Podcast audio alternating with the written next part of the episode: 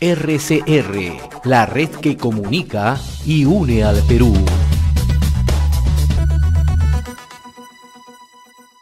A esta hora queremos saludar a Fernando González, él es economista senior del Instituto Peruano de Economía IPE. Le agradecemos la amabilidad con RCR Red de Comunicación Regional, ¿no? Siempre también él está colaborando justamente con un conjunto de informes que desarrolla dicha institución, pero en esta oportunidad vamos a hablar sobre un informe que ayer publicó el diario El Comercio y que tiene bastante actualidad, no solamente por el efecto que esto causa producto de la pandemia, sino también por la capacidad de gestión en algunos gobiernos regionales, y es el caso particular de Cajamarca. Fernando, qué gusto saludarte, gracias por atender esta comunicación con RCR, Red de Comunicación Regional, muy amable. Hola José, buenos días, encantado de estar aquí. Saludo a todos los radioescuchas también. Ahora, la situación en Cajamarca es bastante preocupante, la región, la segunda región más pobre y la que tiene una de las más altas tasas de, informalidad en el país, ¿no? Si bien es cierto, ha registrado un crecimiento en los últimos años, pero esto no se traduce, ¿no? ¿Qué factores han influenciado para llegar a esta situación, ¿no? Y además, si con la pandemia esto se ha agudizado más, ¿no? Sí, bueno, efectivamente. En primer lugar, para hablar del crecimiento de Cajamarca, hay que entender que en los últimos años han habido tendencias variadas.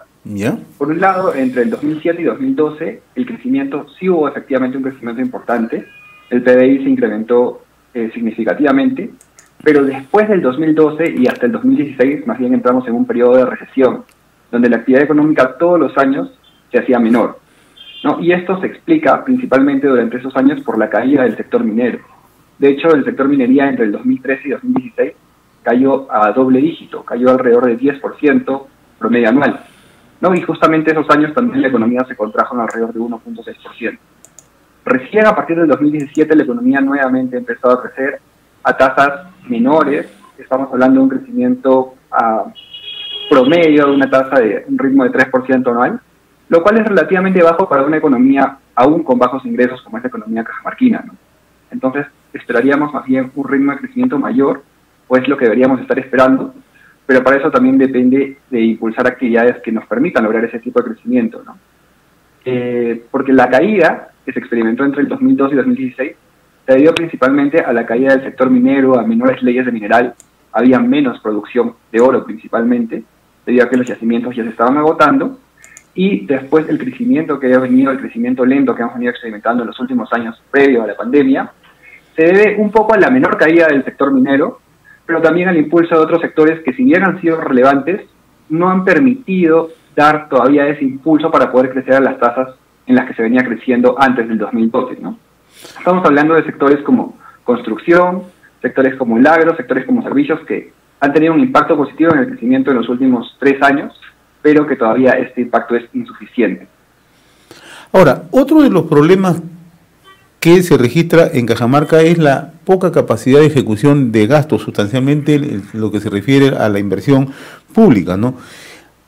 ¿Qué es lo que han detectado? ¿Qué es lo que se detecta allí, no? Porque hubo recursos, pero hay una baja gestión, pero adicionalmente eso se ha sumado a un tema de corrupción, ¿no? Donde además no había una buena focalización del gasto, ¿no? Bueno, exactamente. En la medida que la economía logra crecer eh, se tienen también más recursos para el fisco, dado que las actividades productivas están pagando más impuestos, y especialmente la actividad minera, que es importante en marca, paga, eh, bastante, paga relativamente mayores impuestos que otras actividades eh, productivas, ¿no? porque además del impuesto a la renta están el canon minero, están las regalías mineras, entonces finalmente el impuesto que se queda para el fisco es alrededor del casi la mitad de toda la de todas las utilidades mineras. ¿no? Y ahora, aparte de esto, efectivamente se da para el gobierno regional, se da para los gobiernos locales donde operan las minas. Entonces, por ejemplo, un indicador interesante es que Cajamarca es la economía, o se encuentra en el puesto número 20 de las 25 regiones a nivel nacional, eh, contando Lima provincias y Lima metropolitana por separado, en PIB per cápita, es decir, en la riqueza que se genera por cada eh, habitante en la región. No obstante, su presupuesto es el número 15. Es decir, que en relación a la riqueza relativa de la región, su presupuesto es incluso un poco mayor al que uno esperaría que tenga. Entonces, esto es interesante porque aquí el problema no es eh, falta de presupuesto, no es falta de recursos para ejecutar en Cajamarca. Si bien es cierto, todos quisiéramos tener más recursos, lo, lo que pasa es que los recursos que hay no se están ejecutando adecuadamente. Y aquí hablamos de inversión pública. Inversión pública que no nos estamos refiriendo al gasto corriente, al gasto para pagar sueldos y salarios, sino al gasto del gobierno que se transforme en activos, digamos, más productivos, en carreteras, en colegios, en saneamiento, etcétera. Entonces, lo que observamos es que desde el 2014 ha habido una tendencia negativa en la tasa de ejecución de la inversión pública. Es decir, mientras en el 2014 de todo el presupuesto que se asignaba en Cajamarca para este fin se ejecutaba cerca del 79%, eh, ahora, en el 2020, por ejemplo, se ejecutó solamente el 52%. Y claro, podríamos pensar que esto es el efecto de la pandemia, pero en realidad si vemos el promedio del ejecutado en los últimos cinco años, esta tasa es solo de 58%, ¿no? Y es en verdad bastante, bastante baja, ¿no? El promedio nacional es de 70%, que ya es malo porque nos está diciendo que el 30% de los recursos que se tienen disponibles no se están ejecutando, pero en Cajamarca estamos incluso peor en ese indicador y esto se debe principalmente sí a la ejecución de los gobiernos gobierno regional y de diversas municipalidades que no están ejecutando todo el presupuesto con el que cuentan. ¿no? ¿Y ello qué obedece? ¿A la falta de capacidades? Son, diferentes factores. Eh, uno de ellos es una falta de, eh, digamos, de profesionalización dentro del servicio público eh, en los gobiernos subnacionales muchas veces pasa que el cambio de autoridad genera también un cambio en el puesto en los funcionarios y funcionarios que recién tienen que aprender a ver cómo funciona eh, todos los procesos administrativos en la municipalidad. Entonces la idea también es lograr un servicio público, que los funcionarios no estén ahí puestos eh, muchas veces eh, sin contar con la, digamos, con un sistema meritocrático adecuado y que vayan rotando, O sea, la alta rotación de personal Sí, te escuchamos, Fernando. Ok, sí, lo que le estaba diciendo.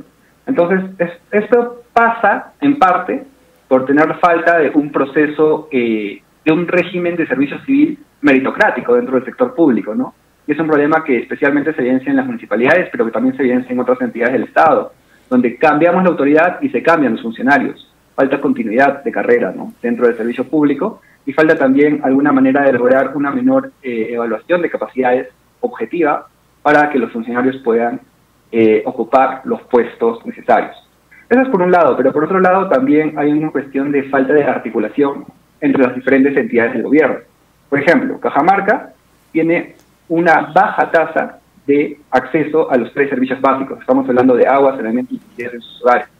Entonces, este es un problema que está principalmente presente en las zonas rurales de la región, pero también en las zonas urbanas en menor proporción. Entonces, esto es competencia de diferentes niveles de gobierno. Por ejemplo, las municipalidades locales tienen competencia directa en ejecutar estas obras para mejorar el saneamiento, para mejorar el acceso a agua potable en los diferentes distritos de la región. Pero esto se puede hacer además en coordinación con el Ministerio de Salud, con el Ministerio de Vivienda o incluso con el gobierno regional, ¿no? Porque podemos estar pensando, en vez de que cada universidad distrital, o cada municipalidad distrital haga un, un proyecto pequeño eh, de impacto relativamente, que va a tener un impacto en el distrito o en algún centro poblado del distrito, podemos estar pensando en un proyecto a nivel provincial, donde se agrupen todos los distritos que tengan estos problemas en todas las zonas y hablamos un proyecto más grande donde podamos ser más eficientes en los costos también. Pero eso es una cuestión de trabajo articulado, ¿no? Y muchas veces eso es lo que falta dentro del Estado. A nivel de diferentes niveles de gobierno, pero también entre los diferentes sectores. Estamos dialogando con Fernando González, economista senior del Instituto Peruano de Economía, trazando una mirada a lo que significa en este momento la situación económica en Cajamarca. Un poco para graficar, Fernando, ¿no? Para que los oyentes que nos siguen en distintos puntos del territorio nacional, en el tema de acceso de agua y saneamiento, para que comprender el problema que vive Cajamarca. ¿Cuántos, qué porcentaje de cajamarquinos en zona rural tiene agua segura? Mira, nosotros en el IPE evaluamos todos los años una serie de indicadores en diferentes aspectos. Estamos hablando de entorno económico, infraestructura, salud, educación, laboral e institucionales, y los compilamos dentro de un índice que le llamamos Índice de Competitividad Regional, COE. Entonces, primero, en un aspecto más macro, Cajamarca se ubica en el puesto 23 en el índice de competitividad regional de 25 regiones evaluadas en el resultado del año pasado, 2020, y ahora eh, esto se debe a diferentes factores y dentro de ellos están las que mencionas. por ejemplo, el acceso a una infraestructura, a la falta de acceso a una infraestructura adecuada y dentro de ello al acceso a los tres servicios básicos dentro de los hogares, ¿no? Entonces, eh, bueno, en realidad Cajamarca en el acceso al electricidad, agua y desagüe sus hogares, estamos hablando de que el 46%, o sea, menos de la mitad de los hogares de la región, tienen acceso a estos tres servicios básicos a la vez, mientras que el promedio nacional es de 71%, es decir, 7 de cada 10, mientras que en Cajamarca estamos hablando menos de 5 de cada 10. Ahora, si hacemos la diferencia entre zonas urbanas y rurales, este problema es mucho más intenso en las zonas rurales. Hay problemas, eh, digamos, un poco de dispersión territorial que, o dispersión de la población dentro del territorio que pueden generar más complejo, por ejemplo, implementar una red de alcantarillado, como se esperaría en las zonas urbanas, pero existen alternativas que también son adecuadas para las zonas rurales y que se consideran eh, dentro de, por ejemplo, el servicio de saneamiento que podrían obtener y que sería adecuado. Uno de ellos, por ejemplo, es el, los pozos sépticos, en los cuales también eh, estarían ofreciendo un servicio de saneamiento, en este caso. Entonces, sí es un problema importante y es un problema que hay que pensar cómo solucionar pensando también en las realidades específicas de eh, cada región y de cada sector dentro de la, o de cada zona dentro de la región. El otro aspecto que llama la atención es la alta tasa de informalidad que presenta Cajamarca, ¿no? Ya venía arrastrando esta tasa de informalidad, pero se ha agudizado con el tema de la pandemia, ¿no? Sí, exactamente, y eso no solo en Cajamarca, sino en todo el país. Eh, la informalidad a nivel nacional era de 72% en 2019.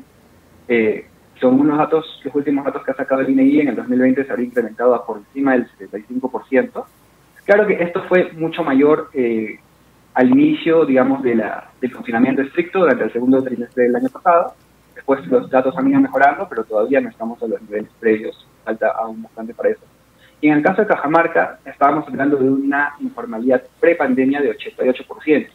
Es decir, casi 9 de cada 10 trabajadores que se empleaban en las diferentes actividades de la región, eh, tanto en el sector, digamos, tanto en las zonas urbanas como en las zonas rurales, estaban en la informalidad. Esto significa que, por ejemplo, no pagaban impuestos, no podían acceder a seguridad social, no tenían un seguro de salud eh, correspondiente al trabajo, etcétera. Entonces, esto, en verdad, el problema de la informalidad está relacionado con el problema de baja productividad dentro de los trabajadores de la región. ¿A qué me refiero con esto? Es que, en general, eh, a ver, si nosotros analizamos más o menos a qué se dedica la fuerza laboral dentro de la región, encontramos que más de la mitad de las personas laboran en el sector agropecuario, el 55% de los trabajadores. ¿Qué es lo que pasa con este sector? Es que es un sector que en Cajamarca el 100% de los trabajadores de este sector es informal. Es decir, son trabajadores que no están recibiendo estos beneficios. Entonces, consecuentemente, también es un sector de bastante baja productividad, ¿no? A pesar de que es un sector que emplea a la mayor cantidad de población, más de la mitad en Cajamarca. Es de subsistencia, ¿no? La agricultura es de subsistencia en su gran parte en Cajamarca, ¿no? En la, gran parte sí, pero no toda. También hay agricultura y hay productos bastante interesantes que se pueden orientar a la exportación y que están cogiendo un poco mayor de relevancia en los últimos años pero que es necesario potenciar aún más. ¿no? Estamos hablando de la producción de café, la producción de cacao. Es una producción estacional y que sí tiene rendimientos bastante interesantes y son cultivos bastante productivos. Pero el reto sería también orientar un poco hacia los diferentes trabajadores de ese sector a que también puedan ir migrando hacia estos cultivos de mayor productividad, ¿no? Para que cuenten con las técnicas adecuadas de manejo de sombras, de manejo de tierras, etcétera, ¿no? Pero por otro lado también hay cultivos que son de menor productividad. Entonces, y que muchas veces sí, como mencionas, estamos hablando del agro de subsistencia.